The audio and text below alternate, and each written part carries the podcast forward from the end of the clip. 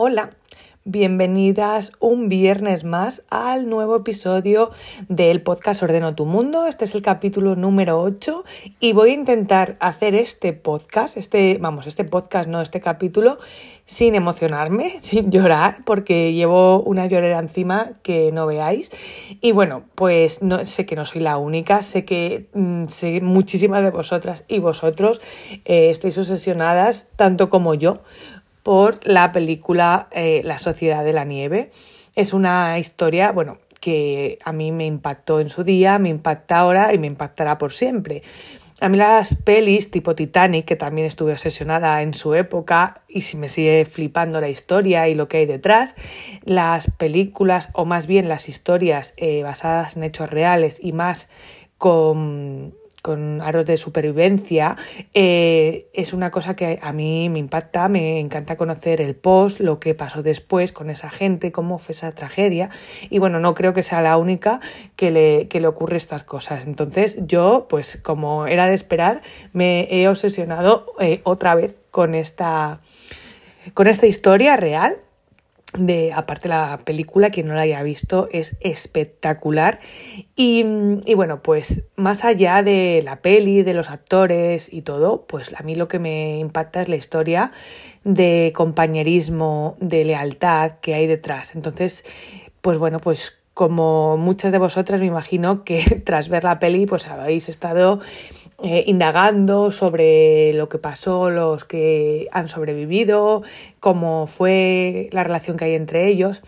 Y bueno, pues yo he tenido la suerte del, del jueves pasado estar con Eduardo Strauss. Eduardo Strauss es uno de los sobrevivientes, como dicen ellos, de esta tragedia de los Andes. Es uno de los primos Strauss y, y todavía pues eh, viven. De los 16 que, que pudieron sobrevivir, eh, quedan 14, ya que después, eh, bueno, pues con el tiempo fallecieron dos de ellos, ya por enfermedades varias y demás. Entonces pude estar en su firma de libros que hizo en Madrid, en la librería Desnivel.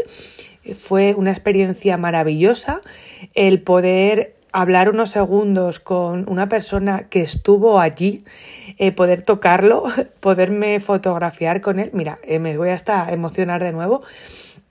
Me pareció algo, algo increíble. Y esta película, aparte, me ha hecho reflexionar muchísimo sobre cómo era la vida, perdonarme. ¿eh? Ya sabes que yo quiero hacer los podcasts que sean del tirón y no tengo cortes y ahora mismo pues me he emocionado y por eso notaréis la, la voz diferente. Pero bueno, lo que os quería comentar es durante la primera vez que vi la peli, el conocer a Eduardo y, y bueno, pues indagar sobre ver entrevistas, ver documentales y demás sobre los sobrevivientes, de verdad, eh, me hace ver cómo ha cambiado la vida, eh, qué diferente era de, de hace años a lo que es ahora. Yo me imagino este accidente ahora y evidentemente yo creo que con la tecnología que hay hoy en día, no pasaría todo esto. Pero pongamos que, hay un accidente ahora de tal magnitud que, los que van allí es un grupo de rugby, de chavales de 20, 18, 22 años. Em, yo no me imagino que ahora eh, tuvieron, tuvieran ese compañerismo y, y, esa ayuda los unos con los otros. No, no me lo imagino. Yo creo que la sociedad de ahora, lastimosamente, ha cambiado muchísimo para mal.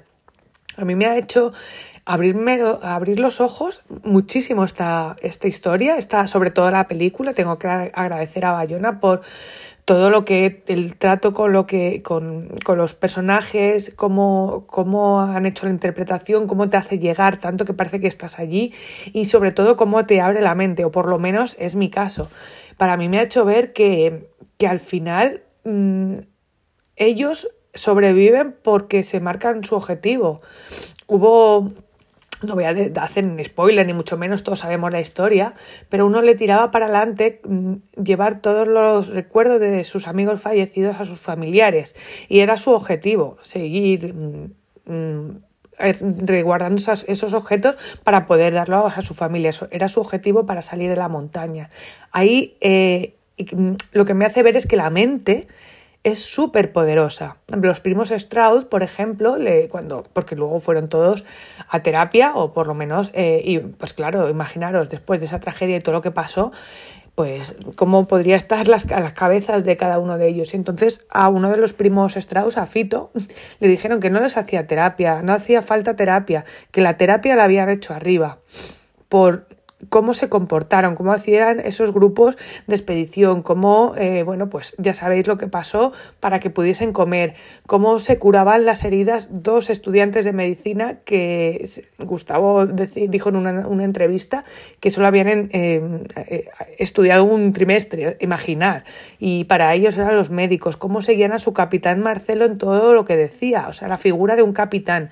Y al final también decían que lo que les hizo tirar para adelante eh, fue ese compañerismo, eran un grupo, era un equipo de rugby de, Uruguay, ese compañerismo y ese saber hacer eh, hizo que sobrevivieran esas personas. A mí me parece que eso lo hemos perdido. Yo mm, creo que Ahora cada uno está a lo suyo, eh, mira menos por los demás y, tenemos el piloto automático puesto, no nos paramos a valorar las cosas o el problema de, aquel, si podemos nosotros ayudar y sobre todo, y lo que me, has, mm, me ha impactado es cómo puedes trabajar la mente para poder tirar para adelante. Decía Roberto Canessa que tú puedes llorar, pero tienes que seguir dando pasos. Y me parece una frase muy bonita para para pues, ver la realidad de tu día a día. Tú puedes tener un mal día, por supuesto, mil y mil millones y una mala racha y por supuesto que sí, y llorar, llorar está permitido, llorar es es, es, que está bien. Mirad, mi madre he hablado con ella hace un ratito porque, bueno, pues mm, me ha llamado después de ver la peli, tenía el sofocón encima. Me dice, te va a ver Olive llorar, o sea, no llores. Y yo dije, no, es que está bien que me vea llorar. Él tiene que entender que estas emociones son normales. Yo le explico, pues mira, mamá está llorando por esta película que le ha gustado mucho. Mamá hoy está llorando porque está triste. Ya sabéis todos que yo tengo, pues bueno, esa, ese cuadro de depresión y ansiedad crónico y yo se lo he explicado a Oliver y sabe que yo hay veces que necesito estar sola, necesito llorar un ratito, porque sí, porque mamá tiene que llorar y le explico que en ese momento estoy triste, en este momento me, me emociono con la película y se puede llorar y, es una cosa que a mí me gusta que me vea porque quiero que valide todas sus emociones y si él tiene que llorar porque está triste, que lo saque para afuera, igual que si tiene que reír o estar asustado o tener miedo o cualquier cosa. Yo quiero que él valide y, le, y respete sus emociones. Entonces, es cierto que a mí lo que más me ha impactado de la película es cómo puedes dominar tu mente para seguir adelante. Yo sé que hay muchos que, bueno, aparte del frío y todo lo que pues tuvieron los pobres, por ejemplo, Numa de, pues murió de, bueno, no voy a hacer spoiler, pero no solo es la mente de estar positivo, pero tú tienes que, decir a tu mente, no te puedes rendir. Y ya no hablo de, de sobrevivir a un accidente aéreo en los Alpes, yo digo a tu día a día. Tu mente puede flaquear en muchísimos momentos, pero ahí estás tú para decirle, vale, te doy permiso, flaquea, en este momento no estás al 100%, pero tienes que tirar para adelante. Te respeto este tiempo, llora si tienes que llorar, mm, grita si tienes que gritar, tómate tu tiempo, tu espacio, tu momento, pero sigue dando pasos, como decía Canesa.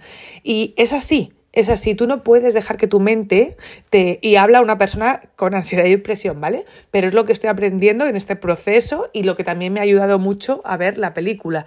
Tienes que ser más fuerte que tu mente. Tu mente mm, es mm, tu amiga, pero eh, tiene muchos momentos en los que te va a intentar jugar una mala pasada y en cuanto tú le des un poquito, ella se viene abajo. Por lo menos nos pasa a nosotros y, nos, y pasa a todo el mundo. Tú tienes que mm, darle valor a eso y tienes que seguir adelante en, los momentos que estás flaqueando, en los momentos que no tienes ganas, en los momentos que tienes pereza, en los momentos que mm, no estás siendo lo constante que quieres. Date tu espacio si lo necesitas, pero sigue dando pasos. Me ha ayudado a, a verme eh, a mí misma reflejada en muchos de ellos eh, cómo tiran para adelante con sus objetivos propuestos, cómo tiran para adelante en un momento mm, ya que no te acompaña la salud, el frío es terrible, eh, lo estás pasando realmente más, pero tienes que tirar para adelante porque te has marcado un objetivo, como Gustavo, llevar a los familiares las, pertenencias de, de sus amigos que se quedaron allí. Entonces, si tú tienes un objetivo que te has marcado, tienes que ir a por él, tienes que, darle fuerza a tu mente, eh, respetarla en los momentos de flaqueza, pero no dejarte vencer por ella. Porque si en, en algún momento tu mente flaquea y la dejas que venza, estás perdido. Puedes tener eh, todos los medios que tengas para tirar para adelante, pero si tu mente no te acompaña, no tienes nada que hacer. Y eso lo demuestra en la peli. Y a mí me ha hecho ver que es así, que tienes que ser positivo, tienes eh, que respetarte tus tiempos, pero eh, si un día no puedes salir a caminar porque hay un vendaval, lo voy a hacer como una una comparación con la peli, ¿no? Pues ellos querían salir para allá, querían encontrar, ir a Chile para pedir ayuda, pero tuvieron, por ejemplo, cinco días de tormenta seguidos. Tú hoy, en ese momento, tú no puedes tirar para adelante, no, pero no puedes rendirte porque haya cinco días de tormenta. Tienes que ser eh, constante, esperar a que esa tormenta afloje, vuelva a haber calma y ya empiezas y tiras para adelante. ¿Qué puedes hacer en esos días de tormenta? Prepararte, prepararte mentalmente, físicamente, eh, saber o preparar eh, cómo va a ser esa expedición hasta Chile, eh, lo que te tienes que llevar, lo que tienes que dejar, lo que tienes que hacer, lo que no. Y todo eso te va a ayudar a conseguir ese objetivo. Para ellos fue llegar a Chile, para ti puede ser eh, un objetivo laboral, un objetivo familiar, un objetivo mm, de salud, un objetivo de estar mejor, estar más saludable, cualquier objetivo que te propongas. Dale tiempo si las condiciones no son adecuadas, pero no tires la toalla nunca. Entonces, pues desde aquí yo quiero agradecer a Bayona, quiero agradecer a a todos los actores y quiero agradecer sobre todo a los sobrevivientes, como dicen ellos, y sobre todo a Eduardo, que tuve ese placer de conocerle en persona, por hacerme abrir los ojos, por hacerme eh, visualizar una vida eh, un poquito más diferente y sobre todo sé que en mis momentos de bajón voy a acordarme de ellos, de lo que pasaron ellos y cómo todavía a fecha de hoy eh, siguen vivos, la mayoría de ellos, y que ellos han logrado su mayor objetivo en la vida, que es sobrevivir. No vamos a lograr nosotros cualquier objetivo mm, nimio que nos pongamos por delante, así que simplemente os quería contar en este capítulo capítulo de hoy mi pequeña reflexión sobre la peli, sobre la historia real y sobre cómo me ha hecho ver el futuro y, ver más allá. Y, nada, simplemente os quería contar un poquito cómo, cómo, lo he visto yo. Me encantaría leeros en comentarios y decirme si la habéis visto, qué os parece, si os ha hecho cambiar algo, si habéis llorado, si estáis obsesionadas como yo y vais buscando por todos lados información sobre la sociedad de la nieve y mirar un objetivo que, me voy a poner un poquito a largo plazo. Pero bueno, yo siempre he querido conocer Argentina, Uruguay, toda Sudamérica. Un objetivo que me quiero poner de aquí a largo plazo, porque no es inminente y puede que sea un motor para tirar para adelante es ir a los Andes y hacer ese recorrido y ver dónde estuvo ese avión. Así que ya tengo un objetivo nuevo, vamos a empezar a trabajar duro para poder ahorrar y para poder tener tiempo y poder ir a visitar ese lugar donde todavía se encuentran restos de, del avión.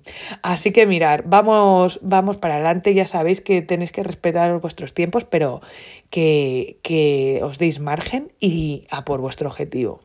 Así que nada, ha sido un capítulo un poco peculiar, pero no quería dejar pasar este boom de la, de la peli y de contaros mi reflexión y lo que he podido aprender o valorar de la vida a través de, de los, de los de Bayona, de sus intérpretes y de los sobrevivientes y darle las gracias a, todos ellos. Así que nada, lo vamos a dejar aquí y por favor compartirme en los comentarios eh, qué os ha parecido esta película y qué os ha hecho reflexionar y si ha aportado algo positivo a vuestro día a día. Para mí ya os digo que sí, que voy a dar un giro radical, tengo un nuevo objetivo y, y en esos momentos que tenga de flaqueza, llora, pero sigue dando pasos. Os mando un beso enorme y muchísimas gracias por escuchar el podcast de Ordeno tu Mundo. ¡Chao!